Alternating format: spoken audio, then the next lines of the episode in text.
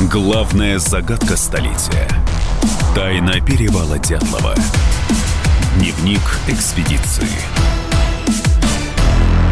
Итак, журналисты «Комсомольской правды» и телеканала «Россия», участники экспедиции доберутся до места гибели группы Дятлова в воскресенье вечером, но путешествие уже идет полным ходом. Сейчас журналисты и эксперты едут в поезде Москва-Приобье. В воскресенье они прибывают в уральский городок Ивдель, это самый север Свердловской области. Оттуда на машинах едут до поселка Вижай. И, наконец, самый сложный участок пути до места трагедии 90 километров по тайге на снегоходах. Впрочем, работа Работа у участников экспедиции уже идет полным ходом. Прямо в поезде специалисты обсуждают свои теории, что могло произойти с группой Игоря Дятлова. Обмениваются собранными материалами. Например, судмедэксперт Эдуард Туманов уверен, что трагедия дятловцев не настолько запутана, как принято считать. Просто его коллеги в 1959 году должным образом не задокументировали все необходимые выводы по гибели туристов.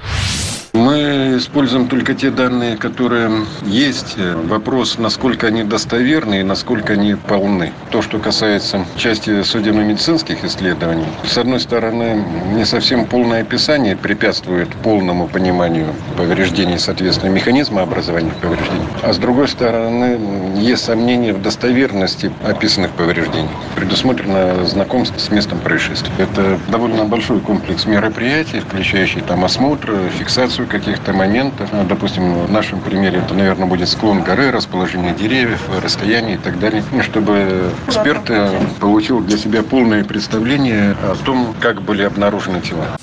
Группа Игоря Дятлова погибла из-за лавины или похожего природного явления. Это классическая версия. Ее, кстати, придерживается эксперт-глициолог Виктор Поповнин. А глициология, кстати, для тех, кто не знает, это наука о происхождении и свойствах снежного покрова.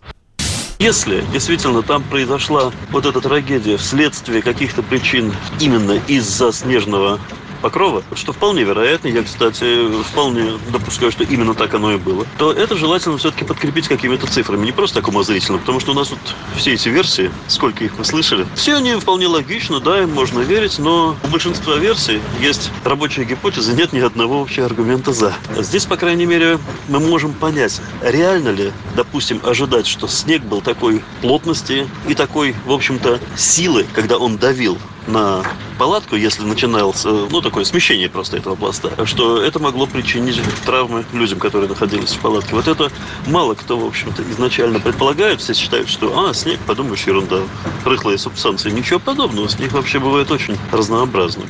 Вместе с журналистами «Комсомолки» и журналистами телеканала «Россия» едет в Уральскую тайгу писатель Николай Андреев.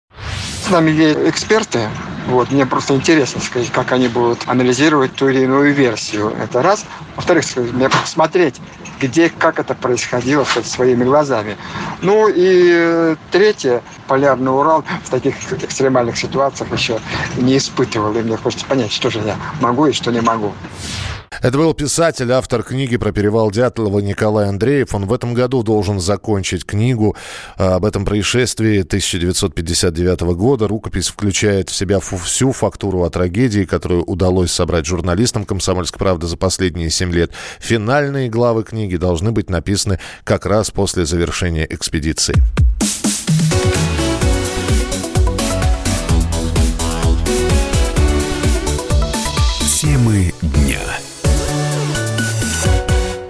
Всем привет, я Андрей Норкин. А я Юлия Норкина. И мы переехали. К счастью, не на другую радиостанцию, просто на другое время. Простыми словами теперь в эфире по понедельникам, вторникам и средам в 9 вечера по московскому времени.